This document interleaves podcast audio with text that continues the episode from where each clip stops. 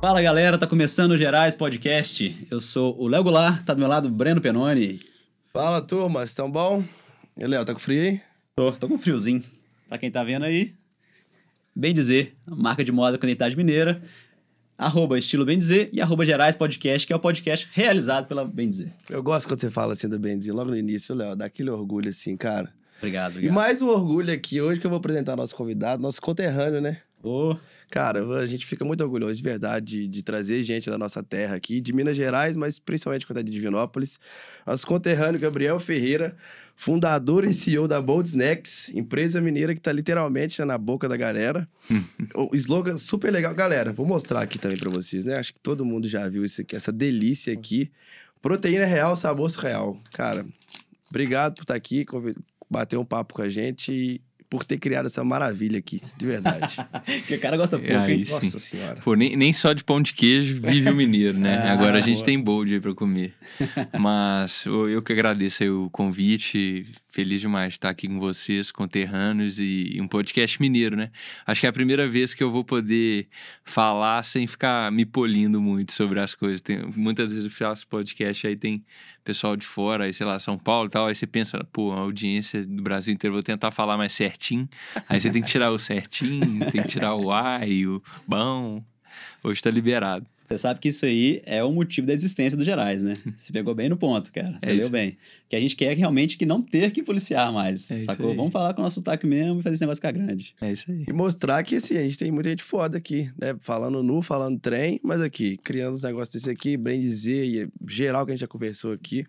Tem muita história boa e eu sou suspeito pra falar que falar de empreendedorismo é, assim, gosto pra caramba, aprendo todo dia.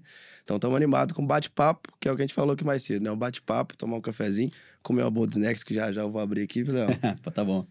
e vambora. Só para dar uma pausa então, Brenão. Para quem tá ouvindo, arro- é, use o cupom Gerais Podcast, dá 15% de desconto todo o site da Bem Dizer, que é estilobemdizer.com.br, beleza? Aí, Léo. O E Gabriel. vai ter cupom bold também Ah, é? depois, hein? Ô, Pô, já fala uma vez Já então. fala. faz um? Vamos colocar Gerais, Gerais 10. Gerais 10. Tá valendo. 10% de desconto no, site? 10% de desconto no site. Ô, galera, eu vou usar esse Eu cupom. e eu vou mandar minha lista de transmissão da galera aqui. Quando eu postei no meu Instagram que você vem aqui, choveu gente pedindo desconto, tá? Então. Pô, que legal. poder. Então, galera, use o cupom Gerais10 lá no site da Bold Snacks, que é boldsnacks.com. .com.br. .br. Isso aí. Boa. E o Instagram é qual? Já fala uma vez. Arroba Bold Snacks. Boa, legal. Para quem ainda não está tão contextualizado quanto nós aqui, a Bold Snacks é uma barra, né, de proteína, Proteína. que veio Barra. revolucionando o mercado brasileiro, tendo muito sucesso, porque sobretudo ela é saborosa, né? É muito gostosa. Gabriel, introduz pra gente melhor essa essa empresa sua. Bom, é, a, a Bold é exatamente isso aí que você falou, né? Então, a barrinha de proteína, que é muito gostosa. Eu acho que esse é o principal ponto dela, né? E que faz o produto vir tendo o sucesso que ele tem. É, mas não começou assim, tá? Lá atrás, a gente... A Bold nasceu como uma empresa de suplementos para crossfit. Não tinha nada a ver com isso. Ué, peraí. Suplemento dedicado para cro- CrossFit? É, a, a história, ela começa de um lado até a gente chegar aqui na- nessas barrinhas que a gente viu. Mas lá atrás, em 2017, eu fazia crossfit, eu tava naquela época crossfit bombando e tal, e eu viciado em crossfit. E aí, cara, eu comecei a ver que lá fora tinha algumas marcas de suplemento próprias para crossfit. Então, assim, voltado para o esporte, então pegava atleta do esporte, fazia o produto para o que a pessoa do CrossFit ele precisava, né? Eu falei, cara, não tem nada disso igual aqui no Brasil. Vamos pensar numa coisa assim. E aí ali em 2017 fiquei desenvolvendo e em janeiro de 2018 a gente lançou essa marca, né, a Bold, na época chamava Bold Nutrition. E aí era uma marca de suplementos em pó no começo. Então a gente tinha whey, creatina, aquele repositor energético, bem, bem tradicionalzão assim de, de, de suplemento, com aquela cara mais fechada, tudo preto e tal, bem relacionado à performance. E aí começou assim, não deu muito certo. Veio, o negócio veio ali indo mal o primeiro ano, aí depois a gente foi fazer uma mudança, a gente fez uma mudança, a gente chegou nesse caminho aqui. A gente lançou a barra foi em 2000, final de 2018, virando para 19. A gente lançou ela ainda na cara antiga ali e depois que a gente foi mudar o reposicionamento da marca em junho de 19, que a gente lançou como é hoje. E assim, a Bold hoje, né, o que, o que, que a gente quer com o produto, né, o que, que a gente preza com a marca, né, vem muito é, nessa tagline nossa, que é proteína real, sabor surreal. Então, hoje a gente faz barra de proteína, mas a gente é uma marca que fala muito sobre trazer a proteína de uma maneira gostosa, que a proteína é um macronutriente super importante para todo mundo, não só quem treina. Então a gente quer trazer produtos que a pessoa que não está acostumada com esse tipo de produto fala assim, caramba, não é, não é possível que isso aqui é, é, é saudável, não é possível que isso aqui tem proteína e tal.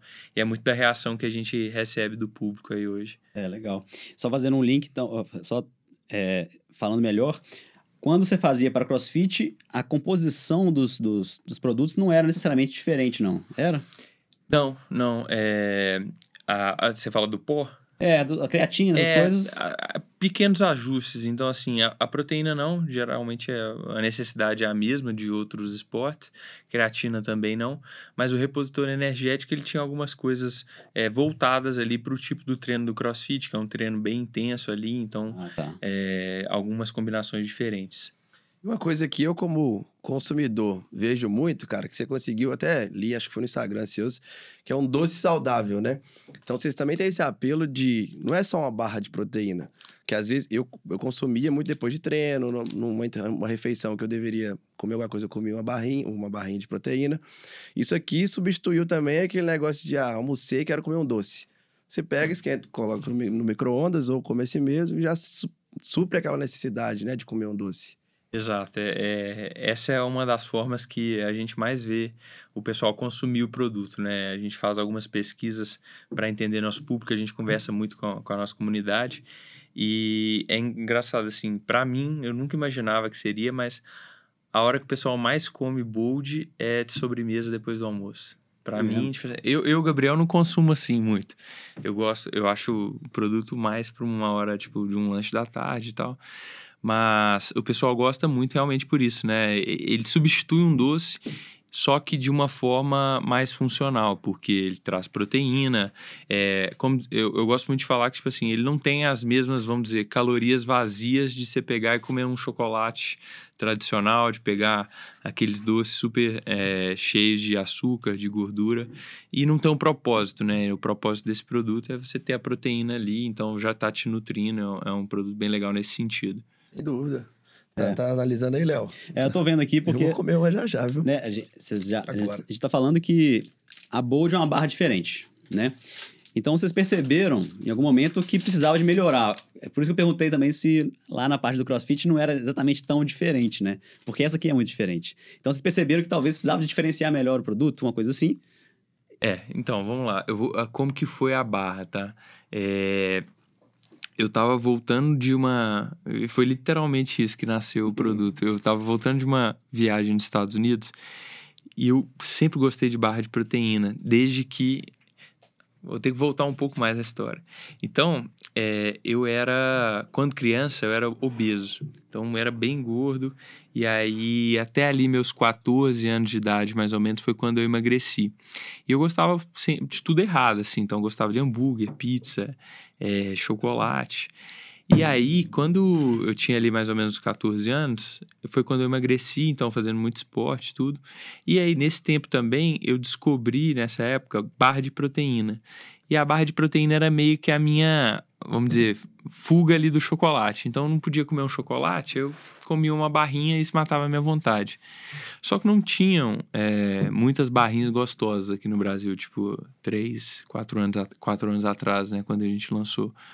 E aí, toda vez que eu viajava, eu trazia a mala cheia de barrinha. Tipo, literalmente, trazia, sei lá, umas 60 barras, que pra uma mala é, é muita coisa. e aí, voltando de uma viagem dessa, eu falei, cara, não é possível que não, não tem como fazer uma barrinha de proteína boa aqui no Brasil, né? Nessa época eu já tinha a Bold, né? A Bold Nutrition.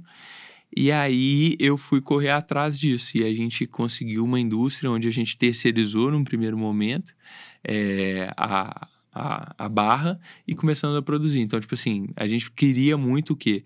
Uma barra que tivesse uma tabela nutricional legal, um aporte de proteína legal, mas que fosse extremamente saborosa também para a gente ter prazer com aquilo ali.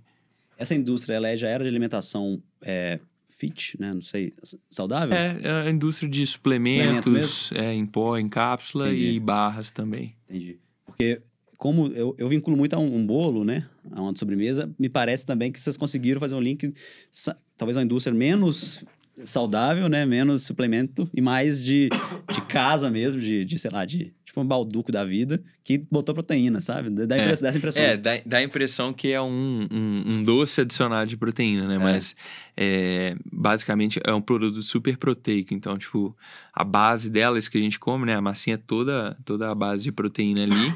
e aí a gente tem o que traz o sabor, são os complementos ali, né? Então a gente tem um, um recheio de doce de leite sem açúcar, ou então a gente usa um ganache de chocolate que misturado com uma pasta de avelã. No outro caso, a gente gente usa pasta de amendoim misturado com chocolate branco. Então essas coisas aí vão que vão dando esse sabor, né, para o produto. Então é, é proteico, não necessariamente não calórico, né? É, tem caloria. Tem caloria. Uhum. Então assim, é, quanto mais proteína um produto tiver, mais calórico ele vai ser, ah, tá. né? E quanto maior, é. Então assim, é muita gente tenta chegar nesse impossível, né, que é tipo assim, pô, quero muita proteína e zero calorias. Não tem como. Cada uma grama de proteína, ela tem 4 gram, é, quatro calorias. Né? Então, se a gente tem 20 aí, a gente já tem de cara 80 calorias que vêm só das proteínas, né? Uhum. É, e também o tamanho do produto. Então, a barra é um pouco maior do que as do mercado, a maioria que a gente encontra aí. Tipo, tem 30, 40 gramas, ela tem 60. Né? A versão nova, nossa afim, ela é um pouquinho menor, ela tem 40. Mas esse é um, é um caminho dos sonhos, mas é impossível ter proteína e não ter caloria. Mas é aquilo que a gente fala. É, é uma caloria que tem um sentido. Então, se a gente come um chocolate, não, não vou falar o nome da marca aí, mas a gente pega aqueles é, tradicionais de, de caramelo e amendoim. É. Vamos pegar um chocolate de caramelo e amendoim. Ele basicamente vai ser carboidratos e gorduras, né, em, em alto nível nos dois. E muito açúcar também desses carboidratos. No caso do nosso, a gente tem sim uma quantidade de carboidrato, uma quantidade de gordura. Essas duas quantidades são razoáveis. Dos carboidratos, muitos são fibras é, e sem adição de açúcar, né? Então a gente não adiciona açúcar no produto. E tem muita proteína, ou seja, são calorias que vão fazer um sentido ali. Se você comer a barra no meio da tarde, ela vai te sustentar ali até o jantar, por exemplo. Então, isso que é o legal da, das calorias quando elas têm sentido. E não você pegar um chocolate e comer ali no meio da tarde, daqui a pouquinho é. você já vai estar com fome de novo, que ele não vai te sustentar. E é prático demais também, né? Eu, eu né, de novo, como consumidor, com, consumo muito quando, pá, saí ali, não tive tempo de fazer um lanche aqui, ou vou lá, compro uma, consumo, é rápido, é gostoso, né? E, e é o que você falou. É uma proteína, é, um, é uma barrinha que traz o que você precisa ali de proteína. Exato. É, é, é muito. A barra, né? Barra é muito sobre praticidade no geral, porque eu, eu, eu mesmo falo, tipo, sempre que possível, o mais interessante é que o ser humano no geral tem uma alimentação mais natural possível, que ele come uma comida feita em casa, né? Que você possa montar um prato de comida bem feito, café da manhã, tudo. Mas o dia a dia de todo mundo, muitas das vezes você não consegue parar para fazer uma refeição dessa, né? Então, Nesses momentos onde você não consegue, é onde as barras de proteínas, outros tipos de snacks são interessantes, né? Para um momento como esse, assim. Então, pô, você tá no meio da tarde ali. Ao invés de você pô, comer uma coxinha com alguma coisa, você vai comer uma barra que vai te, te sustentar e vai te dar um prazer, né? Eu fiquei curioso agora, talvez até esteja adiantando uma pergunta, mas acho que é o momento. Você falou, a gente falou de praticidade, né? Pô, penso muito em praticidade quando você sai para trabalhar atrasado, às vezes leva uma na, na mochila. Ou ali à tarde tem um lugar próximo, um supermercado que está vendendo, você vai lá e compra. Na pandemia, teve muito home office. Home office a galera ficava mais em casa, tinha mais tempo, mais praticidade para fazer uma, uma comida ali, um lanche em casa. Afetou suas vendas? Não. É, pô, a gente, por um lado, né, a marca vinha numa crescente, então hum, a gente estava alavancando o negócio. Mas a pandemia foi, acho que muito interessante para a gente também, no sentido de que, pelo lado que a gente trabalha online muito forte também. Então as pessoas compravam pelo nosso site e abasteciam dentro de casa. Apesar de estar tá todo mundo dentro de casa, a gente estava ali naquela rotina de reunião uma atrás da outra, né? No Zoom, no, no, computador. Então, tipo, a pessoa não parava também para fazer uma comida ali. Então, pegava e comia uma barra rápida. E hoje, assim, é, a gente vê muito também que nem é, nem é só substituição. Tem muita gente que gosta do produto. Tipo assim, espera a hora do dia ali de, cara, minha hora de comer minha bold. Então, muita gente gosta de comer ela no micro-ondas, né? Agora a gente falou. Então, pega, senta, vai colocar no pratinho ali, põe no micro-ondas, esquenta e vai comer com calma. Você tem um, um momento de prazer ali, cria um afeto ali com o produto. Verdade. Acho que, mas até respondendo talvez um, um outro âmbito dessa pergunta, que eu já é achismo meu que acho que vai confirmar. Porque também acaba que boa parte do público já é um público um pouco mais antenado na, na vida um pouco mais fit e tal. Na pandemia, ele continuou antenado ali, é, né? Então ele, opa, não vou ficar em casa aqui só engordando. Então, é. opa, foi surgindo essa possibilidade. E além disso também, é, é, você começa a ficar tipo, pô, praticidade continua existindo, né? É, culpa continua existindo, né? Acho que um dos valores da, da, da, da, da Bold é que você começou a, a tirar a culpa de quem está consumindo, talvez, né? Hum. Exato. É, é, é, um, é um, a gente não, não gosta hoje tanto de levar para esse lado, sabe? De, de culpar, culpa pelo. Mas é exatamente isso. Então, tipo assim, é, geralmente quando a gente come uma coisa, a gente fica meio tipo, pô, por que, que eu comi isso? Não, não devia ter comido e tal, estraguei minha dieta, tudo. Então, esse, o, a, a Bold, ela te ajuda nisso aí, né? Então, é. tipo, pô, você come e se sente bem por aquilo ali que você fez. Acho que também na pandemia, talvez você deve ter feito muita ação com influenciadores. A gente faz com influenciadores desde quando a gente começou como marca. Então, assim, na época da pandemia, a gente estava só escalando isso aí também. Então, hoje a gente tem um time bem legal. Hoje a gente tem mais de 500 influenciadores que a gente Caramba. trabalha. Peraí, 500? Quantas pessoas deveriam gerenciar esses 500? Caramba. Eu tenho, tenho, eu, hoje terceira. a gente gerencia tudo, nosso time de marketing interno. Uhum. Mas, cara, os influenciadores sempre fizeram parte da marca e até hoje fazem, né? Então, assim, é, nasceu, nasceu assim, então foi muito natural pra gente. É, porque, tipo assim, se a gente tá falando de lifestyle, né? Uhum. Aí que entra a influência, né? E aí você tinha que introduzir um produto novo, né, com conceito diferente, né? E aí, na pandemia, online, pô, galera, vocês estão aí fazendo home office, eu tô aqui esquentando minha boa de micro-ondas, que é igual uma refeição, né? É. E, e, aí trazia o gatilho, tipo assim, do site, né? De acessi ser acessível, é fácil ali de você comprar. Então, não, pô, não vou nem ter que sair de casa, vou receber aqui e tal. Então, foi um período que nosso site cresceu bastante, assim como a marca também. E foi um momento que a gente estava começando a. Ali no ano passado, né, 21, a gente começou a trabalhar algumas redes maiores de supermercado. E os supermercados não fecharam. Então, assim, ali também o pessoal conseguia ter acesso ao produto. Eu lembro de ver alguma grande, cara. Não sei se era Pugliese, tá com vocês? Ou não? Pugliese, não. Era uma desse. Não sei, não lembro quem que era, mas que eu falei, é acertaram bem demais ali o público, né? E desde então eu só comecei a ver mais gente, mais influência envolvido e diferencial, né? Sem dúvida, você já falou, foi um diferencial para o crescimento, né? Demais. É, eu, eu vejo que. O que, que eu penso? Eu acho que marketing. Ah, muita gente fala, ah, esse negócio de influenciador, isso aí acabou. Não é assim mais. Eu, eu vejo influenciadores é, como pessoas igual qualquer outros só tem uma base de audiência maior. Então, eu, Gabriel, se eu pegar e postar no meu Instagram alguma coisa que eu gosto, que ah, putz, achei isso aqui muito legal e tal, uma outra pessoa vê. Cara, tem algumas pessoas ali no meu ciclo que confiam em mim, que olham para mim, olham para o que eu faço e vão falar, pô, se o Gabriel tá falando isso aí, deve, deve ser porque é bom, né? Então, eu acho que é a mesma coisa com o influenciador. Então, por mais que o pessoal fale, e eu acredito muito, tipo, Talvez você pegar aquela publi bem direta, né? Aquela coisa assim, ah, esse aqui, esse aqui, esse aqui, arrasta para cima, compra aqui com o meu cupom. Nem sempre isso aí é, vai converter igual convertia antigamente, né? Mas é, nada mais é o influenciador do que uma pessoa comum que está ali conversando com o outro e tem muita gente que olha para ele e fala, cara, eu gosto disso aí, eu gosto do que ele fala, não, legal isso aí que ele está mostrando, vou ali ver o que é.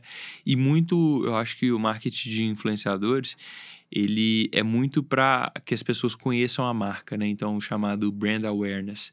E não só tipo assim, putz, mandei para esse influenciador, ele postou quantas vendas que ele fez. Então não é isso que a gente espera, sabe? É muito de um, de um relacionamento que, que começa com o influenciador ali e a gente está mandando produto para ele sempre, está criando um, um, laço, né, um vínculo dele com, com a marca e não, não somente aquilo, pô, tô te dando produto, faz venda para mim. Então não é isso. Desses 500, então, deve ter, tipo, influenciadores A, B e C, né? Sei lá, o C é o menor, que você só manda produto, né? Tem um que já paga um FII mensal, deve ser nesse nível, assim? exato, é. Uhum. Exatamente isso aí. Então, tem um pessoal que a gente só manda produto, tem um outro pessoal que a gente manda produto e eles gostam de fazer venda no site, gostam, né, de, de divulgar um cupom, e tem os outros influenciadores que a gente trabalha muito hoje com criação de conteúdo. Então, a gente seleciona muitos influenciadores de que forma? Pô, esse cara tem um lifestyle parecido com o que a gente gosta, que encaixa com o produto, o que ele fala é legal, o que ela fala ali, o conteúdo dela é bom, aí a gente encaixa nisso e de uma forma que ela consiga, né, ou ele consiga criar um, é, um conteúdo que case com a marca, case com o produto. E vocês pegam esse conteúdo e vocês postam também nos, nas redes próprias suas? Sim, sim. Ah. É, se entrar no nosso Instagram, tem, tem vários conteúdos ali de, de colaboração com, com os influenciadores e é legal, né? Traz uma personificação, assim, pra marca. Verdade, até porque uma barrinha de cereal é mais difícil de personificar do que uma camiseta, eu acho, né? Se for pensar. Verdade. Né? Só que é. tem, tem esse lado do conteúdo saudável, fitness também bem forte, né? Então, eu vi alguns vídeos lá super legais, muito voltado para isso, também de lifestyle, de receita aqui, receita. De, de como usar, de como consumir. Ah, é. Receita usando Bold? É, eu vi uma do. Foi do Cook, eu acho que eu vi. É, de... tem muita. Se, se pegar lá no Instagram, tem muita receita, tipo, ensinando. É, muitas usando Bold e algumas também que a gente coloca, tipo, é, de, de comida saudável no geral. Ah, então, tá. eu, eu, gosto de falar que é tipo assim, receita é para quando você cansar de comer Bold. ninguém é, come Bold toda hora, parte. todo dia, todo tempo. Então, você tem que variar também. Né? Cara, eu vi o, o. Não lembro, não sei se é o Lohan Lohan, que é o dono da Desinchar. Desinchar, sim. É, você deve conhecer essa turma já, né? Conheço o Lohan. É. Inclusive, faz a ponte pra ele depois, que seria uma honra conversar com ele é aqui. próximo. Mas eu vi, ah, falando sobre ponte, ele falou num podcast, não sei se era do Primo Rico, que no marketing você tem que ter uma ilha. E nessa ilha você tem que construir pontes que as pessoas entrarem nessa ilha, né? E faz parte disso aí. Você está construindo uma, uma, comunidade, igual a gente com Gerais, para bem dizer, né? Comunidade que as pessoas estão ali, se interessadas por aquilo que você comunica, né, seus valores, e aí ali você vai interagindo. Então, não precisa ser necessariamente receita com bold. É receita de vida saudável. A bold é saudável. Né? Exato. É, e uma vez que a pessoa está dentro ali daquela comunidade, é... e aí de uma forma natural você introduz, por exemplo, também o, o produto que você está ali para vender. Né? Então aquilo, ela passa a assimilar aquilo ali, né? É muito do que, por exemplo, você pegar uma Red Bull, você vai entrar no Instagram dos caras, você não tem em momento nenhum, tipo, sei lá, um post de produto. Tipo, esse é o produto Red Bull aqui. É. Você vai entrar lá, é só post, é só conteúdo que os caras criam com N esportes de aventura em que a marca está inserida ali, a pessoa está vendo. Então ela cria uma comunidade ali de pessoas que gostam desse tipo de esporte, gostam de adrenalina, etc. O cara está consumindo aquele conteúdo ali diariamente. E sempre tem uma inserção de Red Bull ali por trás. Então ele vê, ah, Red Bull aqui, Red Bull ali.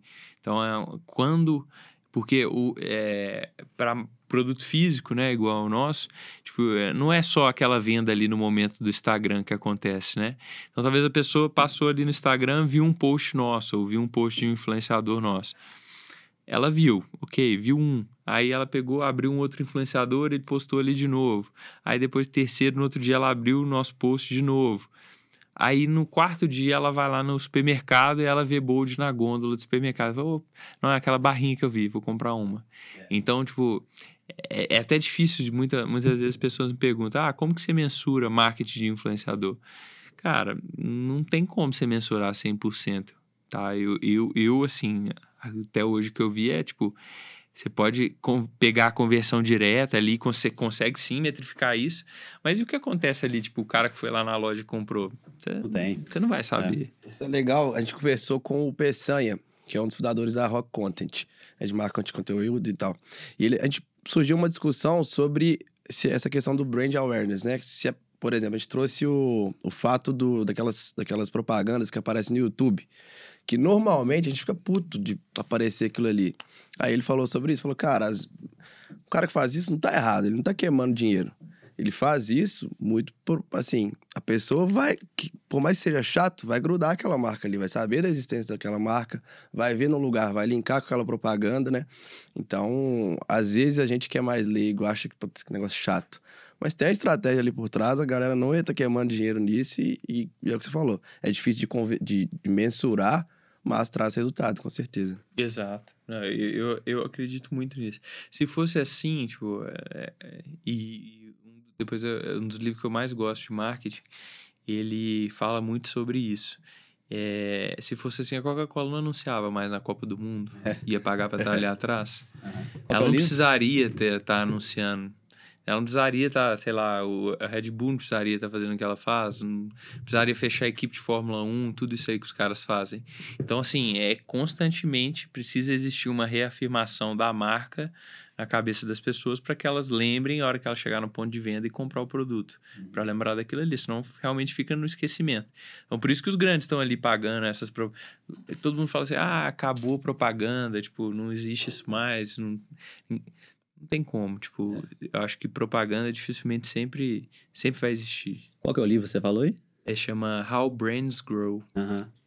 Esse aí, inclusive, eu tô para ler ele, tipo assim, para ontem já foi indicado, já foi indicado outra pessoa aqui nesse podcast, inclusive. E, e alguém que conversou com a gente lá na. Acho que foi o Bernardo. Bernardo da, da ASO. Cara, é um livro muito foda, porque ele. É, hoje a gente trouxe muito pro lado de. Ah, marketing de conteúdo. Você tem que fazer um marketing que não parece que é marketing, etc. Acho que todas essas, essas vertentes funcionam. Mas ele mostra que, tipo assim, o marketing antigo né, o básico ali de, né, de, de, disso, que seja você patrocinar um campeonato de futebol e estar tá aparecendo ali atrás, né, que é o marketing de massa, ele continua funcionando. É. Quem dera, quem dera a gente poder patrocinar alguma coisa grande assim, a gente só não consegue, mas se desse a oportunidade da gente... É, mas né, é gradual também, é. acho. É. Então, assim, funciona, eu acho que ainda funciona muito. Isso é interessante você falar, rapidinho, porque a gente acredita muito nisso também, né? Bem dizer, né? Nosso marketing é bem longo prazo tal, a gente vai com calma, até por ser jeito mineiro, como quieto, né? Você também deve ter um pouco disso também dentro da Bold, né? Mas duas coisas que meu pai sempre me falou, inclusive o pai deve estar tá ouvindo aí. É, se tem gente vendendo, é porque tem gente comprando. Primeiro ponto. Então ele passava, ele ia viajar, beira de estrada, aqueles caras vendendo um porquinho de barro, sabe? Até hoje vende. Eu falei, pai, mas você vende até hoje? O cara panela tá no sol ferro. lá, panela de ferro. Eles têm gente vendendo que tem gente comprando. Então, primeiro ponto. O segundo ponto era quando a gente tinha churrascaria, restaurante, lá no em Divinópolis tinha muito desses assim. É, porta, porta papel toalha, porta guardanapo, de madeirinha, de MDF, desenhado. É, tinha sempre uns patrocinados ali, sabe? Umas marcazinhas. Eu falava, pai, pra que você tá gastando dinheiro com isso? Os caras fazem isso. Ele, agora me fala uma marca X. De, fala uma marca para mim de, de, de barra de cereal porra, boa, de primeiro que eu vou lembrar, né? Então, é, faz parte disso aí. E aí, antigamente, não tinha teoria. Não tinha, ah, brand awareness, né? Sei lá, porcentagem de marketing, CAC, sei lá, CPR. Antigamente era tipo assim, vamos pagar aqui para poder ficar na cabeça da galera. No máximo era top of mind, que era uhum. o termo usado Exato. na época, né? E, e, e funciona, funciona hoje, né? Tipo, é. É, é, eu acho que quem fala que um meio ou outro não funciona, o cara tem um, uma tendência já de querer vender aquilo ali, a, a, a querer te imprimir aquilo ali, tá? É. Eu acho que, é igual, pô, eu acho que marketing de influenciador super funciona hoje ainda, conteúdo super funciona, é o que a gente tá falando, né? De criar uma comunidade, que as pessoas estejam ali dentro, tudo. Mas, pô, você também pegar e colocar um outdoor ali no lugar que mais passa gente também funciona. Agora, é, é um método mais, tipo assim, é caro. Por quê? É. Porque dá, sei lá, um milhão de pessoas que vão passar ali na porta, você tem um produto mais nichado, né? Tipo, sei lá, mil que vão interessar. Então, tipo assim, é caro. Você tá pagando para um milhão de pessoas ver, enquanto só mil vão ter atenção por aquilo ali, vão ter o um interesse. Tem que né? evoluir, né? É. Esse é o ponto. Né? Mas, mas que funciona, funciona. E assim, você lá atrás, que aqui você está falando com o cara do financeiro, com o cara do marketing, é. também dizer. E assim, a gente sabe que esse marketing de influenciadores é caro, né? A gente tá, tá por dentro ali de algumas coisas. Nessa, no início, né, que vocês começaram já com essa, com essa parte forte de influenciador, Vocês tiveram alguma estratégia diferente de focar em micro, que vocês faziam permuta, ou né, fazia esse cupom e dava uma porcentagem? Ou vocês tiveram um investimento ali já para ir de cara num grande, para começar ali estourando e depois rodar a roda? Não, foi, foi muito, muito orgânico mesmo. Muito orgânico mesmo. É, ontem, ontem mesmo eu estava lembrando de quando a gente fechou um primeiro contrato de duas primeiras influenciadoras, assim, que a gente pagou mesmo. E foi tipo 500 reais cada uma. e três meses que tinha. Eu, eu fechei o contrato, tipo assim, com frio na barriga. Tipo, caralho, velho. Daria, tipo, três mil reais. Porque a gente começou com, com um investimento muito pequeno para rodar o um negócio. Tipo assim, nem, nem tinha ideia do que, que ia precisar para poder rodar um negócio. E aí, cara, 500 reais eu falei, putz, vai ser caro pra caralho. Três meses pagando isso aqui, se der errado, se não vender. Mas a gente começou muito, foi, tipo, dando produto mesmo. Então a gente dava produto, é, a gente procurava pessoas que primeiro crossfit, né? Então, primeiro no crossfit, pessoas que se assemelhavam ali com, com o que a gente queria. Depois a gente é, migrou para um. A gente abriu um pouco o leque mais para a vida fitness no geral. Então a gente foi começou a trabalhar é, com pessoas que curtiam um lifestyle mais saudável, fitness, e aí a gente começou muito dando produto mesmo e a gente foi criando um, um relacionamento, e, tipo, muito pequeno mesmo. Outro dia também eu achei um papel meu lá, tipo assim, era meu plano de marketing no, no primeiro ano lá, era ter 10 influenciadores que assim, pagando dois, três, e o resto era dando produto e fazia a conta até do produto que dava, cara. Era tipo assim, pô, vou mandar a já conta. Vi essa tipo, história já. É duas caixinhas para cada, vezes tantos meses, quanto que isso aí vai dar de custo e tal. Começou muito assim, engateando mesmo. E, e aí depois foi, foi tracionando e foi, foi crescendo. É, deixa eu fazer uma pergunta assim, não sei se você pode abrir nesse sentido, mas você tem. É a ideia, mais ou menos, a percentual de, de quanto do seu faturamento que é investido em marketing? Você tem essa, esse número, assim? Tem, tem. É, hoje a gente investe 10% do, 10, né? do que a gente fatura é, em marketing. É. é. Mais ou menos uma, meio que uma regra de, de bens de consumo igual ao nosso. Assim, na verdade, é, precisava, poderia até investir mais, tá? Muitas empresas investem mais. Por exemplo, vou jogar isso aí num, num período de escalada da marca de no mínimo 20%. Tem muita... Uhum marca que faz isso, depende da sua estratégia mesmo. Tipo, ah, é uma empresa que está queimando caixa, que quer crescer muito rápido, que está disposto a fazer isso aí, ok. Mas a gente sempre teve um, um, uma tese de crescimento bem conservadora. Então, até hoje, a gente também. O negócio cresce exponencial, mas a gente continua conservador e é um negócio que, é, que, que, que se paga sozinho, né? Então, que é lucrativo. Então, a gente. É, usa esse percentual, que é um percentual, vamos dizer, conservador seria. É. E tal. O nosso também é, 10%. É uma coisa que eu ia falar justamente porque, como é pouco mensurável o real ganho de influenciadores e tudo mais, né? E nem sempre você consegue ter ali as métricas de marketing claras, né? né? Ainda mais quando você começa a ver varejo físico, por exemplo. Você uhum. é muito. Seu é trade pra caramba, né? É, trade. Então aí você tem que ficar fazendo mapa de calor, é um difícil de mensurar, né? Se você começa só de fazer de forma mais, mais genérica, digamos assim, ainda que não é o correto, né?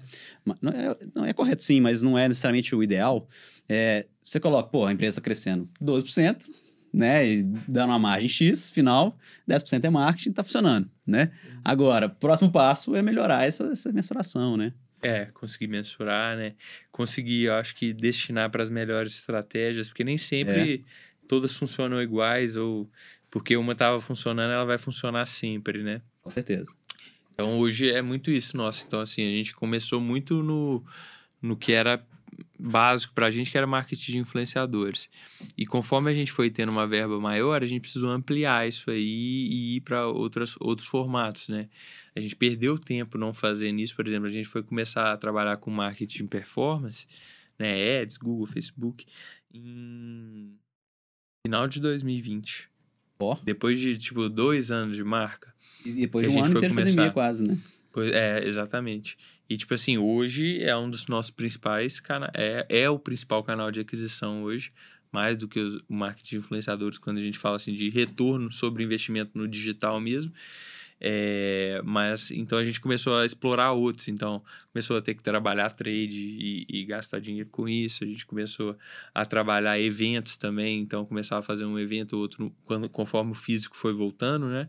Então a gente também passou a, a destinar para esse lado. Então saber definir quais estratégias estão funcionando até que você acha melhor e tipo coloque mais mais fichas naquilo ali, vamos dizer assim. É, então nós já estamos falando já de vocês entrando nas grandes redes, né, de, de varejo, né, de mercado, e eventos, talvez eventos de corrida, de competição de crossfit, essas coisas, né? É, a gente entra, a gente entra nisso, então muita corrida, vários tipos de hoje a gente tem patrocinado também vários campeonatos de skate, de surf, hum, é, que são alguns esportes que a gente gosta muito lá. Corrida a gente faz também sempre, tem tem alguma coisa. Hoje eu é, e, acho que futebol já teve também. Tem, ah, tem, pô, beach tênis tá, tá, tá, tem que fazer, né? Beach tênis, eu não sei. Já, já teve beach tênis é? também, já teve. Pô, legal. E perguntar se, se você já consegue nos trazer, tipo, é, casos de que não deu certo. Tipo assim, pô, investir em tal rede não deu certo, investir em tal estratégia de marketing não deu certo. Tem várias coisas assim, não, não, não dão certo, né? Deixa eu tentar pensar numa icônica, assim. Cara, no começo, e é, era muito isso aí, eu fazia muito evento, cara, evento físico, de ir degustar o produto e tal.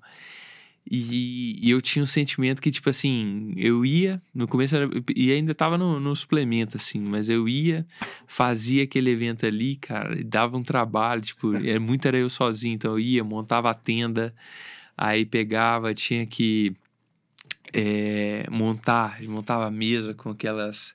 Tipo aquele negócio de fazer suco assim, como que chama? Eu esqueci o nome daquilo. É. é você fala a... Que fica misturando suco, assim. Mixer lá? É, o mixer. Aí fazia aquilo ali com whey, aí você tinha que fazer aquilo ali, aí depois no final você tinha que lavar aquilo, aí você montava a estrutura toda e pá. E, tipo, ah, não, achava que ia vender tanto, não vendia nem, nem, um, nem um décimo do que você imaginou que você ia vender. Aí, pô, no final você tinha que desmontar tudo, voltar com tudo para trás. É, então, no começo, assim, nesses, nesses eventos a gente estava errando um pouco. É, e aí foi onde a gente depois partiu um pouco mais para o digital, para influenciadores e, e funcionando mais. E as é, redes varejistas atualmente são quais? Cara, é, de Minas, das, vamos colocar as maiores aí, mais famosas, a gente está aqui em Belo Horizonte, Super Nosso, Verde Mar e Drogaria Araújo, de Farma, né? Então aqui em BH, praticamente é, todo lado tem, tudo. porque se está em Araújo, está em tudo. Mas, e no interior a gente tem o ABC, que ah. é, é lá, lá, da região, tem também o Rena, é, pode ter mais algum que eu estou esquecendo aqui de Minas, mas fora também a gente tem Pão de Açúcar, outra muito boa de São Paulo é San Marché, é, no sul a gente tem Angelone, Zafari, é, o, o outro, Mufato. Então, tá. são, são as grandes redes ali do sul também, é, em São Paulo, Minas, essas. Tem várias hoje. São no Brasil inteiro já? Brasil todo. É, hoje são, são mais de 5 mil pontos de venda que o produto apresente. Muito Ó, oh, ainda bem que não foi combinado. Isso aí é o, a deixa pra gente falar novamente nosso cupom. Não, esse aqui... Gerais Podcast, 15% deixa, do nosso site. Eu já vou até desligar aqui. Isso aqui é a vida do empreendedor. É, é. Eu ainda, eu aprovo, eu aprovo todos os nossos pagamentos aí. Já, Nossa, mas já tá aprovado. É só o lembrete. mas a gente então, a gente começou muito forte no canal de naturais, né, de lojas de produtos naturais, suple... lojas de suplemento. É, depois que a gente ficou, vamos dizer assim, bem espalhado nessa, nesse canal, a gente migrou para o canal de supermercados e a gente começou trabalhando aí com as redes mais premium, né? E agora a gente está indo também para o canal Farma, que é outro canal que a gente vê um potencial grande para o produto, né? Então a gente estava na Araújo, agora a gente está também na rede DPSP, que é a Drogaria São Paulo e Drogaria Pacheco. São 1.300 lojas no Brasil só deles. Tem outras grandes redes que a gente já está fechando que vai entrar aí agora. Então a gente veio, fazendo uma expansão assim, aos poucos, por canais. E agora, trazendo o outro lado da moeda, da pergunta do Léo tiveram ações de marketing assim que você falou, cara, essa aqui a gente acertou demais, que fugiu do, do padrão que a gente está acostumado a ver, né, desses públicos que você falou? De... Não vale influenciador, hein? É, é assim que você vê, é. pô, que ação. Cara, uma das, é, das mais legais que a gente fez é, foi no ano passado, foi março do ano passado, quando a gente relançou o produto. Então, teve aquela história que eu falei, né? A gente começou produzindo terceirizado, e aí chegou um momento que a gente viu a oportunidade e a necessidade também, nosso volume de produção estava crescendo muito rápido e a gente estava tendo problema para receber o produto, no caso da terceirização, tá, tá, tá a, a logística estava ficando difícil. Aí a gente falou, cara, vamos montar uma indústria. Aí eh, surgiu a oportunidade, as pessoas que ajudaram a gente a gente pegou e montou a indústria. Pra, aí quando a gente montou a indústria, né, a gente mudou toda a fórmula do produto. Então a gente recriou o produto do zero, então a gente contratou pessoal para poder refazer a fórmula, a gente refez todo o produto ali. E aí a gente precisava relançar isso. Então, tipo assim, foi um movimento muito ousado de, de mudança no produto. Então, tipo assim, um produto estava dando certo, estava crescendo muito, a gente falou, cara, como que a gente faz esse produto ir para melhor? Porque a gente não pode lançar nada que seja pior do que o que a gente tinha antes. Então a gente melhorou ele. E aí, em março, para a gente lançar, a gente eh, colocou essa, essa identidade visual nova que a gente tem, né? E aí a gente fez a história. Como a gente estava com a fábrica, a gente tinha uma liberdade muito grande de, tipo, criar, de mudar a embalagem, essas coisas que antes a gente não tinha. E aí a gente pegou e fez a uma campanha com uma barra dourada. Então, tipo, a gente criou uma embalagem, uma barra toda dourada, toda brilhante assim. Ela tinha um sabor novo que a gente nunca tinha, tinha lançado ainda. Então, a gente lançou um sabor novo. E aí, tipo, a gente pegou todas as caixas dessas aqui que a gente tem, que são as mistas, né? Que a gente vendia no site. E a gente espalhou por essas caixas essa barra dourada com um ticket dourado também. Então, tipo assim, quem comprasse e, tipo, era totalmente aleatório, né? Então, na produção, a cada X caixas, ele colocava uma barra dourada. E a gente pegou, mandou a barra dourada para os influenciadores, né? Com o kit que a gente montou. Os influenciadores mostraram isso, né? Falaram, ah, sabor surpresa da Bolt, chamava sabor surpresa. Isso ninguém sabia o que era. E aí ficou muito assim na rede social. É, os influenciadores e as pessoas que recebiam tentando descobrir qual era o sabor é, as pessoas começaram a receber, começaram a comer. A gente testou o sabor, então a gente viu que teve, tipo assim, uma receptividade gigantesca. Tipo assim, todo mundo falando: caraca, melhor sabor da Bold. E todo mundo gostou muito. E aí a gente ficou nesse suspense aí, sei lá, acho que foi uns dois meses. E aí, depois que acabou o suspense, a gente revelou qual era o sabor. E aí a gente pegou e lançou o sabor. Então, tipo assim, foi, foi muito foda. Tipo, Mano. que gerou um burburinho ali Oi, e a galera querendo comprar. Estamos de frente do Willy Wonka de é. Napolitano. Mas foi engraçado que depois que... A, essa história do Willy Wonka é antiga, né? Eu não lembro onde que eu vi. É uma coisa do filme que aí me lembrou isso, falei, cara, vamos fazer isso aí. E tinha tudo a ver, fábrica de chocolate. É. E a, a fábrica de barra, ela é basicamente uma fábrica de chocolate. É igual é você ir numa fábrica de chocolate, assim. Então, casou muito isso aí. E a gente fez e, pô, foi muito legal com o público. O sabor era bom de chocolate, uma coisa assim, não? Era a leite avelã, que é a branquinha. Ela não tá aqui hoje. Tá aqui não. Tá não, tá não. Ah, aproveitando leite a deixa também, aqui, ó. Só porque eu, eu tinha pegado aquela hora, eu não falei. Tem quatro sabores nessa caixa aqui: Cookies and Cream, Bombom Crocante, que é a alusão àquele do amendoim lá que você falou, com, com, caramelo, Paçoca Chocolate e Trufa de Chocolate. Pois é, isso é uma barra de proteína, galera. Nossa. Não é um, um doce, é. apenas. É, e essas aqui são, são mais docinhas. E Aí, essas ó. aqui foram literalmente feitas em cima do, dos chocolates, dos vamos dizer aí, dos grandes Famosos. do mercado, né? É, então a gente, eu não posso falar qual tem, mas... Esse aqui é o Sensação? Você tá falando. Esse aqui... Esse é de limão? Não, coco. De coco. Ah, tá, não posso falar qual que é o prestígio. E esse aqui... Caramelo amendoim. Caramelo amendoim. Aí, ó, esse é o Snickers. É. e esse é de... Você é consumidor de chocolate. Que e esse, cara, demais. esse cookie aqui é, o Oreo. Pô, que legal, cara. Cara, e, é. e assim, é, é, acho que boa parte do valor seu para o cliente. Eu, eu falei essa questão da culpa, pelo visto você já me falou que realmente não é necessariamente isso, né? Mas talvez eu, como cliente mais preguiçoso, seria mais em relação a isso, sim, mas, tipo, em vez de ir na academia, eu tô deixando de consumir caloria, né? Mas. é, bom, eu, esse eu não recomendo, não. Pô. Tem que comer e tem que, claro, tem que malhar. Pois é, pois é. Mas acho que eu entendo realmente que eu, eu tô estereotipando aqui também. É, mas acho que o lance é justamente esse elo, né? Tipo, porra, é uma sobremesa. Não deixa de ser. E é uma refeição, né? Tipo assim, pra que, que você vai ter, gosta de falar, uma coxinha Que você tem 80 gramas aqui de uma coisa muito gostosa. Esse tamanho maior também, né? Ainda que você tá, tá aumentando o mix, mas tamanho maior inicial. Foi também talvez um, um trunfo positivo, né? Acho que sim. É... Pelo posicionamento no, do produto em relação ao todo do mercado. Isso. Então era uma barra que trazia 20 gramas de proteína, poucas traziam essa quantidade, né? As que traziam já eram maiores e eram mais calóricas. Então poucas passavam ali da casa dos 20 gramas de proteína. Então a gente posicionou o produto muito bem, assim, no é, o que ele entregava para o consumidor, né? É.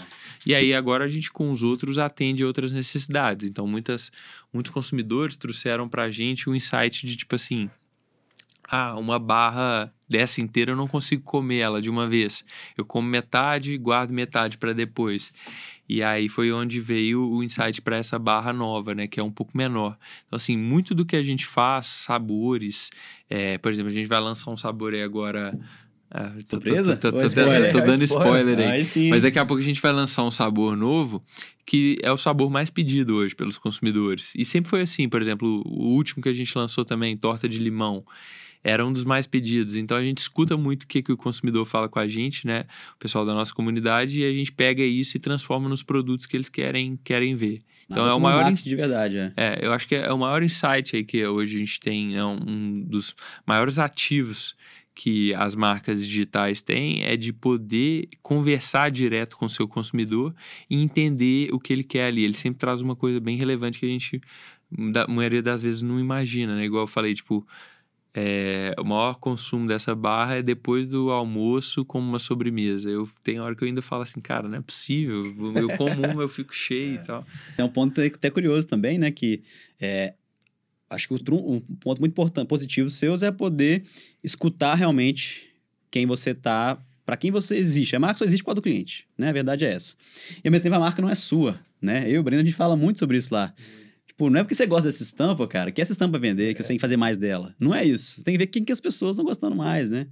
Para que lado que você tem que ir, para que lado o mercado tá mandando, né? Exato, é. É igual, é igual eu brinquei com você, eu falei, bolo de cenoura foi o único foi. sabor que eu não gostei até hoje. É. Mas até hoje, tipo assim, o consumidor pede toda hora para voltar, a gente tem pedido, porque ele foi edição limitada, né?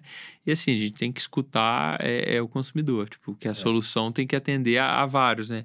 Não, não a uma pessoa só. É, tipo, é, eu acho que inicialmente, quando a gente vai começar um negócio, uma marca, tem, eu vejo muita gente, tipo assim, pô, vou fazer uma pesquisa de mercado gigantesca, eu vou entender aqui isso, isso, isso. Quer pegar todos os detalhes, achar que vai, tipo, acertar tudo para chegar na solução. Mas eu acho que muito do, do que existe hoje desse produto veio, tipo assim, de olhar primeiro para minha dor. Então, tipo assim, pô, eu queria uma barrinha de proteína que fosse saudável e gostosa ao mesmo tempo. E, tipo, acabou que essa é a dor de milhões de pessoas que consomem o produto hoje também. Mas, num primeiro momento, né, então, assim, para concluir o que eu queria, num primeiro momento, eu acho que é ok. Eu olhei a minha dor e criei o produto. Num momento posterior depois, eu acho que agora a gente precisa escutar todo mundo que está ali naquela base, a gente pega vários insights, combina e, pô, vamos entregar isso aqui porque é o que o público quer. Isso, isso é isso que é o grande valor do empreendedor, né? Essa, essa percepção de que a marca não é sua, né? É bem legal. Eu chutaria que é leitinho. Ó, oh, acertou, hein? Você fez um sorrisão ali, você acertou. Não, não, não, não, não, não, é leitinho. Não é leitinho. Que legal, cara. Esse do bolo de cenoura a gente, a gente comeu, inclusive era uma... Acho que também era amostra grátis, né? Uma coisa mais de, de, de parceria, assim. E aí ele era sem embalagem, né? E a gente colocou no micro-ondas. Foi por isso também que eu gostei muito. Essa questão do micro-ondas é uma sacada legal demais, né? Cara, e o mais legal, mais uma vez, o mais legal de escutar o cliente é isso. A história do micro-ondas, ela não foi a gente que criou, ela veio do cliente. Então, um dia, bem, bem no começo, e aí eu peguei, tava, eu sempre acompanhava os stories, eu que repostava lá, lá no começo. E aí eu olhei assim, caraca, a, a pessoa pegou e colocou a barra no micro-ondas. E, tipo assim, eu nunca tinha visto nenhuma barrinha daqui do Brasil fazer isso. Lá, lá fora tinha uma, outras barras que tinham um modelo um pouco diferente, não era tipo essa nossa, que o pessoal colocava no micro-ondas, já existia isso. Mas com uma barra, tipo assim, com cobertura de chocolate, recheio, eu nunca tinha visto. Eu falei, cara, vai estragar, vai estragar a barra. E aí eu vi o Stores e ela pôs uma vez, beleza. Aí depois, de novo, stories dela colocando de novo. E aí ela pegou, mandou mensagem pra gente, falou assim: Nossa, o produto fica incrível assim, vocês têm que experimentar e tal. Aí a gente pegou e colocou. Falou, cara, fica muito bom mesmo. fica bom pra caralho. Aí a gente começou a, a fazer e começamos a divulgar isso. Então, tipo assim, isso lá, lá bem, bem assim que lançou, em 2018 ainda. E aí começou essa história do micro-ondas. E, e foi muito, eu acho que um, um dos fatores que também ajudou muito o produto a crescer, a pegar, foi a história de, de colocar ela no micro-ondas. Porque aí a gente passou a, a barra ela era muito um, uma coisa de consumo é, na correria ali do dia a dia. Então, você está no escritório, você abre uma barra, come. Você está na rua, você abre uma barra, você come uma barra ali. E quando criou-se essa história do micro-ondas, querendo ou não, que você está criando uma situação diferente de consumo da pessoa, tipo, comer em casa como uma sobremesa à noite, por exemplo. Então, a pessoa para, tem uma situação de prazer ali com aquilo ali. Então, um, você cria um laço afetivo ali com um produto maior, então você pô, nossa, chocolate derretendo e tal, aquela indulgência mesmo, né, que os produtos cheios de açúcar têm, né? E você está criando uma situação de consumo extra. Então, talvez aquela pessoa comeu uma barra no meio da manhã, comeu uma barra ali no meio da tarde e à noite ela está comendo uma de novo. Então, você gera mais consumo do produto. Ah, verdade, legal. É, eu confesso que eu, a primeira vez que eu consumi, eu comprei, fiz questão de esperar chegar em casa para colocar no, no micro-ondas. É, então eu, eu, eu, ficou grudado na minha cabeça. Usa bem dizer, quando a gente ganhou, você falou, tem que colocar no micro-ondas. É, é, tem, é pra mim era... Deixa tem, eu ver tem a instrução, é. Porque, não, a gente veio, né? Tem, tem o experimente 15 segundos é, no micro-ondas, né? É. Deixa eu ver se essa aqui já tá. Essa aqui tem. Não, mas a, é, todas têm. Mas agora a nova versão das embalagens, agora já tá vindo com não esquente com. Tire, tire a embalagem antes de esquentar no micro-ondas. tinha gente esquentando isso aqui com, ah, com a embalagem. Cara. Aí colocava que... no micro-ondas com a embalagem, puf, explodiu o micro-ondas. Mais uma coisa legal, tanto que a gente não prevê como é que as pessoas vão comportar com o nosso produto, né, Exato. né, cara? É. é sempre, sempre tem uma iteração ali para ser feita no produto. É. Sempre a gente aprende alguma coisa para mudar. Vou dar um, fazer um achismo meu aqui que os meus filhos, meus filhos de marketing não tão ruins não, né, Brunão? De não, contexto, não, tô acertando, assim. pô. tô acertando, ótimo. bem dizer, tá, bem tá existindo, né? Mas sabe que uma coisa que eu acho que é muito real também? Com a volta ali dos, dos, dos escritórios, talvez também, você parar, que a, o escritório tem, sei lá, uma copa com micro-ondas. A pessoa que é fit, todo dia come a bold, ela vai lá, ela esquenta o micro-ondas dela dá um cheiro, ela volta com um chocolatão de, derretido, o pessoal em volta, quê? Que é, que é isso? Quero isso também. Com certeza Exato. eu quero comprar um negócio desse, né? É. Total. E, cara, eu tô, eu tô me segurando pra não comer outro, tá? Come. tá? Não, eu vou comer depois no, no, no escritório, colocando no micro-ondas. Aproveitar também a deixa, a Marina pediu pra mencionar ela aqui, minha noiva, é fã da, da Bold, que inclusive outro comportamento também, a gente foi no festival, ela, ela tem uma alimentação mais saudável, bem focada em proteína e gordura, né? E retirando bastante carboidrato. Casa bem com a ideia da Bold. No festival, ela levou uma Bold.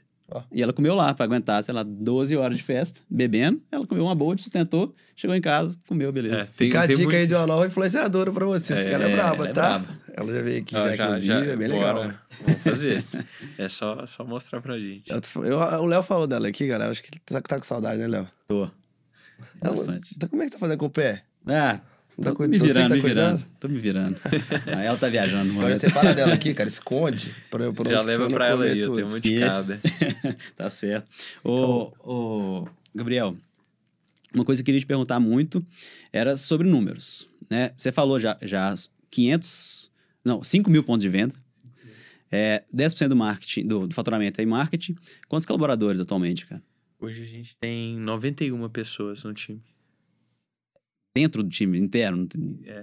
Caramba. Cara, muita gente. Tudo home office?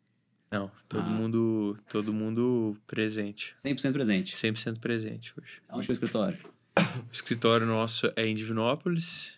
é, a fábrica também, a indústria também em Divinópolis, nosso CD também em Divinópolis, tudo lá hoje. É uma dúvida também que eu tenho, assim, quanto, quão é desafiador empreender no interior?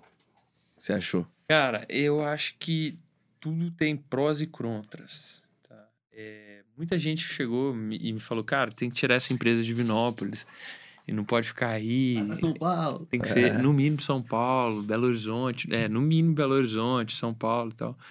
E assim, to, é, todos esses questionamentos, eles fazem sentido sim. Então, querendo ou não, pô, São Paulo você vai ter, ter muito mais acesso a fornecedores, a, a pessoas para trabalhar no negócio, pessoas que já viveram aquilo ali que a empresa está por passar, né?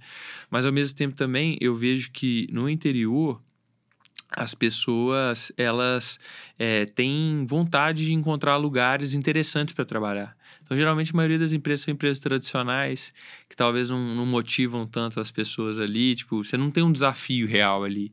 Então, o que a gente viu é que, tipo, com a Bold, é, a gente tem as pessoas lá dentro que vivem um desafio do dia a dia real, de, tipo, tá indo contra os grandes do mercado. Então, tipo assim, é, a gente vai de frente com os maiores do mercado, mesmo estando em Divinópolis. Então, esse desafio ele acaba atraindo pessoas lá. Então, a gente vê que é, isso podia funcionar para a gente por estar em Divinópolis, né? Então, é, não é uma cidade que, vamos dizer, não tem nada também, né? Então, tipo, o Divinópolis tem faculdade federal, tem o Cefet, tem as outras é, universidades particulares. Então, assim, tem muita gente boa que sai dali só não tem muitas das vezes oportunidade. Então eu vejo assim. Então o que acontece é que a maioria das pessoas acaba saindo de lá. Né? Então hoje a gente quer ser a opção para as pessoas que estão em Divinópolis, são de lá e não querem sair. E até mesmo pessoas que querem, um, ou voltar, né? Que já saíram e querem voltar, ou pessoas que querem fazer o caminho. Cara, nasci, moro em Belo Horizonte, mas por que não tentar uma vida no interior, uma vida mais tranquila, né? E eu fico pensando que, assim, que isso deve ser um, um diferencial para vocês criarem uma cultura legal dentro da empresa também, né? Porque você pegar uma galera dali, por exemplo, de Divinópolis, que gosta dali, igual você falou, que quer ficar ali, mas está trabalhando numa empresa que está presente no Brasil inteiro, que ela entra no Instagram, e ver gente famosa postando aquilo.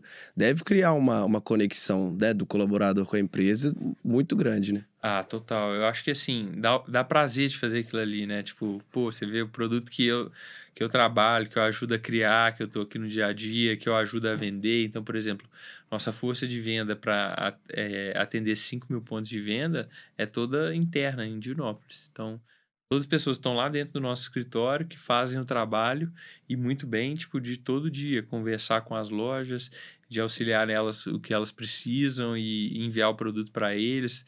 Então, assim, é legal ver, né? Então, tipo assim, pô, saber que tem um ponto de venda lá em Manaus que está com o produto porque ela ali fez aquele trabalho, ela fez e pegou e enviou, né? Então, assim, eu acho que isso é, é bem legal mesmo. E tem um exemplo legal também lá em Divinópolis, da Farmax, que, que né? Fez, fez, ficou ali também, fez questão de ficar ali, tá gigante aí, né? Sim, é, a Farmax é, é um dos, dos, vamos dizer, das empresas que a gente tem aí como referência, é uma empresa muito legal, muito legal mesmo. Vocês, ao longo do processo seus, vocês tiveram mentorias, coisas assim, para de gestão, de crescimento de empresas, assim? Sim, a gente passou por um programa mais é, bem estruturado da Endeavor, ah, no, no, ano passado a gente fez aquele programa Scale Up, né, da Endeavor, que eles selecionam. É um programa bem, talvez o mais conhecido aí do Brasil de, de, de empreendedorismo, é, né, assim, de, de, de, escalada de, de empresa, é. né? E ele tem uma seleção muito muito forte, tipo, são muitas empresas que entram, eu esqueci agora o número, tipo, sei lá, mil empresas que entram e saem 12, se não me engano, que participaram. Então, todo ano eles fazem essa seleção e aceleram essas empresas através de mentorias com é, pessoas que já passaram por aquilo ali que, que a empresa está tendo como dor. Então, é um programa bem legal. Sei lá, eu tive uma dor que era. Eu trouxe para eles a questão de distribuição, de indústria e tal. Aí me conectaram com o CEO lá da Três Corações. Então, tipo, eu pude conversar com ele, bater papo com o Pedro, ele chama Pedro, conversar com ele e, e, trazer, tipo, ah, como que era lá atrás, como vocês estavam começando a montar e tudo, e escutar isso. Então, é bem legal. demais. Isso é um valor inestimável desses programas, né, cara? É, é muito legal. impressionante. E além da mentoria, é, né, esse programa tem investimento? Como é que você teve um investimento? Você fez um contato que teve investimento para escalar mais rápido ou foi tudo interno? Tem a possibilidade, né, para as empresas que querem seguir nesse modelo, mas a gente não, a gente não, não seguiu com investimento. Até hoje a gente é a gente só fez o primeiro investimento inicial no negócio lá atrás e até hoje é com ele que, que a gente vem. Ah, para. Caramba! Não é possível. É. Que legal, cara. É Primeiro, parabéns. Segundo, logo, logo vai ter uma rodada aí, né? Tem que ter. É, a gente ainda não. não... tá, tá, tá, tá, namorando, mas Legal. ainda não, não é a hora, a gente fala. É, é, a gente começou o negócio com 150 mil reais. É, e aí o investidor inicial foi meu pai lá na época, que acreditou lá na, na loucura minha e, e investiu no negócio. E parece, pô, 150 mil reais é muito dinheiro. Não, não era nada para começar o um negócio de suplemento, porque quê? O a gente fez o mínimo do mínimo do mínimo do pedido que podia fazer de suplemento lá na, na indústria. Então foi 102 mil reais. Hoje, hoje é mais fácil começar uma marca de suplemento, porque a, apareceram várias indústrias. É, a longa agora tá mais. É, então foi abaixando o pedido mínimo. Então, sei lá, hoje com 15 mil reais você deve fazer um pedido de suplemento, começar uma marca. Mas lá atrás, então, foi, eu lembro direitinho, o pedido foi 102 mil reais esse primeiro pedido de suplementos. E aí a gente comprou é, e falou: ah, vamos vender isso aqui em três meses no máximo. esse primeiro pedido de suplemento. Ficamos um ano e meio e esse produção não venderam tudo. Sei como é que Teve é. que dar no final, Sei produto que, é perdeu. Que é. Foi, não, foi bem assim. Ah, isso perde ainda, cara. É, tem validade. É verdade. E aí sobrou 48 mil reais no caixa, que foi onde, tipo, montou ali uma mini estrutura. Então a gente começou num escritório de 9 metros quadrados é, lá em Divinópolis, num, num shopping. E com esses 48 mil reais, eu investi um pouco ali, sobrou. Aí que eu fui lembrar, tipo, putz, cara, não tem capital de giro, sobrou quase nada de capital de giro e o negócio não vendia, não vendia, demorando a vender. E aí, quando a gente foi começar a barra, foram, tipo assim, os últimos 30 mil reais que a gente tinha na conta. Caramba. A gente fez um, um pedido do. O primeiro pedido de barra foi o mínimo possível lá também, um sabor só. E aí eu falei, aí eu, eu, esses dias eu tava vendo uma planilha lá antiga minha, mas a gente tinha planilha lá, eu, eu fiz uma planilha tipo assim, ó, vou comprar, é, era, acho que era 5 mil barras, vou comprar 5 mil barras. Aí beleza, vou vender, eu compro 5 mil de novo, aí com o, o, lucro dessas 10 mil que vendeu, aí eu consigo já comprar, pedir 10 mil, pedir um sabor novo. Então foi muito, foi muito na raça ali no começo, assim, porque eu, eu achava que eu sabia como gerir um negócio, mas eu só fui ver que eu não tinha experiência depois que, que tinha começado. É. E aí que foi onde eu tive que correr atrás de aprender e tudo. Mas assim, em relação ao investimento, então aí desde o do início a gente está com, com esse investimento inicial que a gente fez. Pô, que massa, cara. Isso, é. isso hoje em dia torna-se raro e, e tudo bem, né? Acho que faz parte também ter o teu investimento e tudo mais. É. é a gente analogamente, acho que porque é bem de consumo também, né? Bem dizer, foi bem próximo disso, de, de a relação. Tipo, pô, de repente, o dinheiro que a gente achou que dava, já não uhum. dava, capital de giro só começou a, a ser comentado. Depois de três anos, depois de três anos, a gente falou assim: opa, vamos deixar um dinheiro, capital de giro. Antes disso não existia. Era assim, na verdade existia, né? Só não estava de, definido. E antes, e, em alguns momentos, a gente teve que tirar do bolso para colocar, para poder ver se podia comprar mais coisa, né? É, só que você tinha venda, né, pelo visto, né? Você, você, mesmo que, que os suplementos agarraram, esses 30 mil reais de barrinha foram vendidos. Né? Então, aí, é, por um ano, não vendia o suplemento, vendia muito pouco. Então, basicamente, ia retornando um pouco ali para o caixa do que estava sendo vendido. Mas se eu precisasse fazer uma recompra grande de suplemento, eu já não ia conseguir. É, porque não estava voltando na velocidade que necessitava e aí eu não tinha capital de giro para fazer a, recompra ali, né? Enquanto o restante ainda estava ali, não tinha acabado o estoque inteiro. É, só que aí a barrinha, sim, a barrinha, ela, quando ela começou, aí ela vendeu tudo, aí foi a segunda, vendeu tudo, aí fizemos o segundo sabor, vendeu rápido, aí começou a girar. E aí foi onde a gente mudou o curso da marca. Então eu vi que eu falei, opa, peraí, tipo assim, os outros produtos não vendem. A barra tem a mesma cara dos outros produtos e ela tá vendendo. Então, tipo assim, a gente viu que o produto tava. A gente ser, vamos dizer, chegou no product market fit ali, né? Quando o pessoal fala. Então, a gente acertou o produto. E aí o que me depois veio na cabeça é o seguinte, cara, essa barra, o produto que tá aqui dentro não tem nada a ver com a embalagem que tá por fora dela. Então não representava o quão bom o produto estava ali dentro era. E aí foi onde a gente mudou a, a, o posicionamento de marca, mudamos as embalagens em 2019 e só aí que tipo assim que o negócio foi escalar, porque tipo é, mesmo nessa época vendendo as barrinhas era uma coisa ainda muito pequena, muito pequena mesmo, tipo assim não, não, não girava num nível do que precisaria girar, não. Era bem, é, tipo assim, vendia no nosso site e em algumas é, academias de crossfit que, que a gente colocava o produto. Ainda estava ali no crossfit. Foi só quando a gente levou para para essas embalagens coloridas é, que mudou não só a embalagem colorida mas o posicionamento da marca mudou deixou de ser suplemento deixou de ser performance e aí que as lojas foram querer ter esse produto ali com elas um diferencial né era. De, de, de performance tinha um tanto. Essa aqui. e acho que é um exemplo bom esse aí do antes feito do que perfeito, né? Se tivesse demorado, criado, chegado nisso aqui, caralho. Lá no início, velho, né? Talvez você nem tenha aprendido tudo que você aprendeu nesse caminho, visto os perrengues que você passou para chegar no que é hoje. Então, acho que empreendedorismo tem muito disso. Tipo, cara, não, não espera não chegar no perfeito para começar. Claro, tenha validação de alguma coisa ou outra, mas comece e ali você vai, vai moldando o negócio até chegar no que você quer, realmente quer, né? É, eu acho que ter errado foi uma das coisas que mais me fez evoluir ali como, como gestor do negócio, como, como empreendedor, né? É, quando eu, mesmo depois de ter feito administração de empresa, é, trabalhado por alguns anos com meu pai e tudo, é, quando eu coloquei a mão na massa mesmo e comecei a, a fazer o negócio, eu vi o tanto que eu não sabia e que eu precisava melhorar.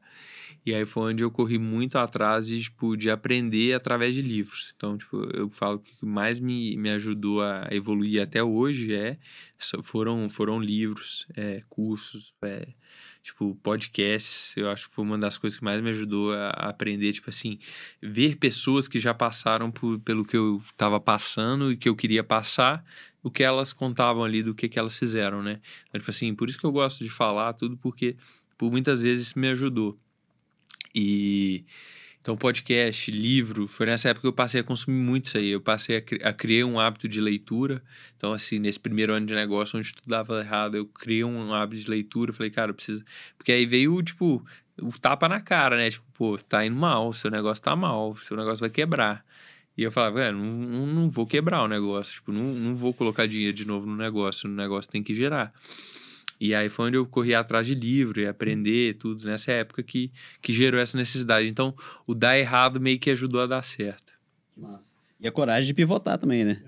Pô, deu errado ali, na, na, uma coisa é dar errado, você não aceitar o fracasso, que também não, não acho que não, foi, não era bem isso, né? E então você falou assim, beleza, tem uma coisa precisando ser mudada, o que é necessário para mudar, né? E aí você foi. É, o, o aceitar mudar é muito difícil também. Na época, eu lembro, tipo, eram poucos consumidores, mas tinham muitos desses poucos, né? A maioria falava: "Nossa, mas o whey é tão gostoso, por que, que vocês vão tirar? Por que, que vocês vão parar com esse produto, né?" Ou tinha gente que falava: "Ah, não, mas a embalagem tá bonita, para que que você vai mudar? Não precisa disso não", tudo. E isso aí, tipo, na, na época eu ficava assim, pô, será? Mas eu, eu, eu sabia que, tipo, eu preciso mudar isso aqui para o negócio ir mesmo. E aí, se abrir mão disso para para abrir as portas para um negócio melhor, é difícil você mudar, principalmente em negócio, falando de negócio, quando você, pô, talvez o cara tenha ali um negócio que tá girando, tá, tá trazendo uma renda para ele, uma coisa assim, mas ele não tá olhando que tipo, dois passos para frente o negócio dele vai morrer se ele não mexer. Então, eu acho que tem que encarar e, e fazer. É, e outra coisa também, acho que só pra gente terminar nisso aí, agora, né, pós-facto, é mais fácil, né? Deus já deu certo depois da mudança, né? Mas naquela época lá, falou assim: será que o sinal não era esse? Será que, pô, tô fazendo errado? Ou será que eu não tô entendendo a oportunidade, né? É uma coisa muito doida isso, né? É, analisar, analisar depois é muito mais fácil. Mais fácil. Na época era muito assim, na intuição mesmo. É. Então a intuição falava que precisava mudar, via a oportunidade, o sentimento era esse e ia. Eu acho que, assim, apesar do tamanho da empresa vai crescendo, desafio a gente sempre vai ter, né?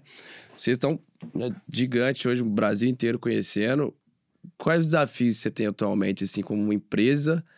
E aí depois quero saber também os próximos passos aí de planos, que a gente é sempre curioso nisso aqui. Se puder abrir, a gente vai gostar de saber. Pô, eu, eu acho que primeiro de, tipo assim, de desafio só, só aumenta. Tipo, toda vez é, eu, eu, eu, sempre, tipo assim, tinha, tinha as metas, tipo, vamos colocar metas de faturamento. Tipo, aí você puf, bateu a meta, você achava que ia ter, ah, agora cheguei no.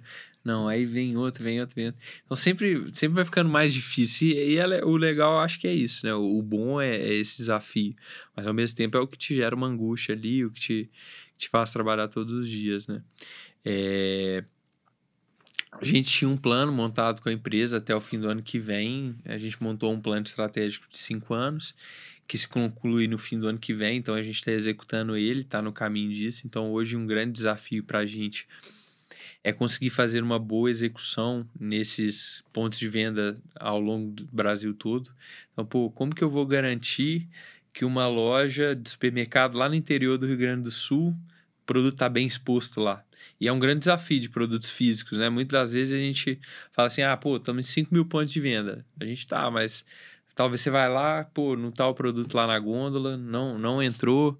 Por que, que não entrou? Ah, o produto está no estoque ainda do supermercado. Então, execução em ponto de venda é uma coisa, é, é um desafio e é uma coisa cara para marcas independentes igual a gente, assim, diferente de grandes marcas, do tipo, pega o Unilever, os caras têm uma força de trabalho ali gigantesca que vai garantir que a hora que você sair daqui e passar ali no supermercado à noite para comprar, sei lá, seu, seu sorvete, ele vai estar tá bem exposto lá, vai, ter, vai garantir que tem um produto ali. E ainda assim, esses caras têm, têm trabalho com isso, né? Então, esse é um grande desafio para a gente. É, outro grande desafio também é, é, é, de gestão de pessoas, né, do time. Então, é, para mim, como, como o, o diretor do negócio principal, é, eu tive que ir evoluindo ao, ao, longo do, do negócio. Então, no começo eu fazia tudo. Então, fazia o post no Instagram, fazia arte, conversava com o cliente, recebia produtos, carregava caminhão, é, levava produto na, no Correios para mandar para o site, fazia tudo ali no começo. Chegou uma hora que não dava mais, então pessoas começaram a entrar e me ajudar. Chegou uma hora que essas pessoas estavam me ajudando, precisavam de pessoas liderando elas. Então aí virou o desafio de montar eh, o time de liderança né, das áreas dos da, da empresa. E aí hoje eu vejo que o meu, Gabriel, pessoalmente, um grande desafio é evoluir como gestor e saber fazer uma boa gestão desse time e para que ajudar, para que eu ajude a marca a continuar crescendo, né, e que ela não não pare no meu desenvolvimento. Então eu falo muito que o negócio ele desenvolve à medida que a pessoa que está liderando ele ali também se desenvolve. Então, se quem está ali na cadeira principal, cara, pega e pensa, ah, tô com a vida ganha, o negócio está rodando, tô feliz assim, tá ganhando, o negócio vai parar, não tem jeito. Essa pessoa precisa estar tá evoluindo para o negócio continuar crescendo. Massa, velho. Sem som de dúvida. embaixo disso aí, viu? É. E fazendo mais um link interessante né, com o nosso início do episódio, é, as empre... essa, essa dinâmica se repete, né? É o nosso momento também, né, bem dizer? Trazer pessoas cada vez mais de liderança para poder treinar time, trazer time para dentro, a gente poder ficar mais concentrado em partes mais estratégicas e tudo mais. E é o seu, é de todos os outros, e as teorias vão, vão né, repetindo. E é o link com o marketing real, né, que a gente falou lá do início, também existe hoje em dia, mesmo que atualizado, né?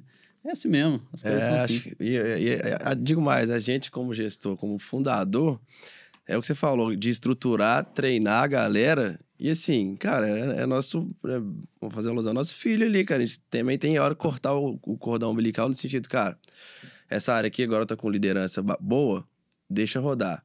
Essa aqui, vamos estruturar agora, depois deixa rodar. E você vai gerenciar, claro, mas é, segurar um pouco, às vezes, no, no, no micro gerenciamento, que às vezes né, é, é, desafio todo dia, realmente. Acho que quanto mais cresce, mais desafio vem. É, é. Eu, eu nunca fui muito do lado do do vamos dizer, eu nunca eu não sou muito aquela pessoa muito sociável assim de, de ser amigo de todo mundo, de é, de ter um bom relacionamento ali interpessoal. Eu, sou, eu, eu digo que eu sou médio nisso aí. e aí, é, com o negócio, eu pude ver, tipo assim, sempre que eu ouvia isso aí, tipo assim, a pessoa falava, ah, a, a, parte mais importante do negócio são pessoas, a parte mais importante do negócio são pessoas. Eu falo, ah, cara, não é possível. Né? Não, não sei o quê. Hoje, no, no, e, e, e, eu acho que é comum do começo do negócio, você realmente você acha que não é, porque, tipo, uma pessoa consegue carregar o negócio, tipo, sei lá, nos dois primeiros anos do negócio, eu conseguia realmente, uma ação que eu faço aqui, o negócio evolui ali. Mas, depois de um certo tempo, não adianta mais tipo, ter essa pessoa. Só uma pessoa tendo ações ali não vai fazer com que o negócio evolua mais. E aí foi realmente onde eu vi, cara, o mais importante do negócio são pessoas. Então você precisa ter as pessoas que são boas, é, colocadas no, nos lugares certos. Tá? Então, assim, não necessariamente você precisa trazer uma pessoa que vem com a maior experiência do mundo e a gente vem com mais uma coisa do interior, né? Então, talvez eu não vou conseguir achar no interior uma pessoa que tem 15 anos de experiência em venda para supermercado. Mas eu acho uma pessoa que tem uns bons traços, que quer aprender e que tem vontade de fazer aquilo ali. E aí essa pessoa ela vai sendo desenvolvida ali dentro da empresa, dentro do cargo, para poder crescer junto com o negócio. Então, é, foi ao aprender isso, de, de, colocar as pessoas certas nos lugares certos, que uh, eu vi como, tipo assim, o principal do negócio são pessoas, porque são essas pessoas que, que vão fazer com que o negócio continue crescendo, porque chega um momento e é muito rápido isso aí que tipo não adianta você querer tipo continuar fazendo todas as ações. E é, e é onde a, maioria dos né, microempresários, das pessoas que estão começando, tudo, elas travam, chega, nem só microempresário, talvez o cara já está com um negócio grande e o negócio vai parar de crescer ali nele por causa nisso, do microgerenciamento, do cara querer coordenar tudo o negócio ele não vai mais ali. Ele chega, tem um limite dele. Se a pessoa não abrir, não colocar as pessoas certas nos lugares certos. É, o negócio ter limite não quer dizer que ele vai continuar na, na, na mantendo o faturamento, ele vai acabar. É, uma, é, ele vai é. manter por um tempo, mas Depois uma hora ele vai começar a cair. É isso aí. Vai começar a cair. Boa, galera. Vamos encerrar, Brenão. Hoje Depois dessa aula de marketing, é. que a gente tava... Cara, tem que, tem que confessar pra você, eu tava ansioso por esse episódio. A gente gosta muito de conversar sobre marketing e empreendedorismo e essa marca sua, essa empresa sua nos inspira, velho. De verdade. Eu fico feliz demais aí, primeiro pelo convite e, e por ser inspiração de alguma forma aí é, para vocês e para as pessoas que estão assistindo. Fico, fico feliz demais mesmo. E mais uma vez, obrigado aí pelo, pelo convite. Tamo junto, cara. De Minas pro mundo. Vamos que vamos. É isso aí. Para quem tá ouvindo até agora, lembrando que tem, vai ter um cupom. Você já vai criar agora já? De uma vez? Já, já posso falar até no Instagram aqui já ou não? Já Ou só quando sair episódio? Eu já, já crio, já mas tá agora bom. de imediato não vai, mas não, tudo bem. pro episódio já vai ter com certeza. Boa. Usem o cupom Gerais10 no site da Bold Snacks, Gerais ganhar desconto aí. E ó, eu vou te falar, vocês aproveitem, viu, galera, que esse negócio aqui é bom com força. E tem o cupom do nosso, do nosso podcast. podcast Gerais Podcast, lá na Bem Dizer, estilobendizer.com.br, beleza? Valeu, galera. Valeu, galera. Valeu.